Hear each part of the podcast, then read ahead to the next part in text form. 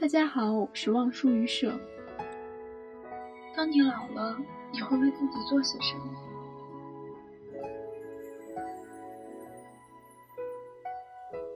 当你老了，银丝缕缕，睡意绵绵，瞌睡于炉火旁，请打开这本诗集，慢慢品读，追忆那迷人的双眼，曾经留下怎样柔情蜜谈。这是来自于叶芝的《当你老了》。那么，当你老了，你会为自己做些什么？我觉得有意义的事情，不在于要等老了以后该怎样做，而在于你这一生中活着的每一天，能有多少有意义的事情在发生，在进行。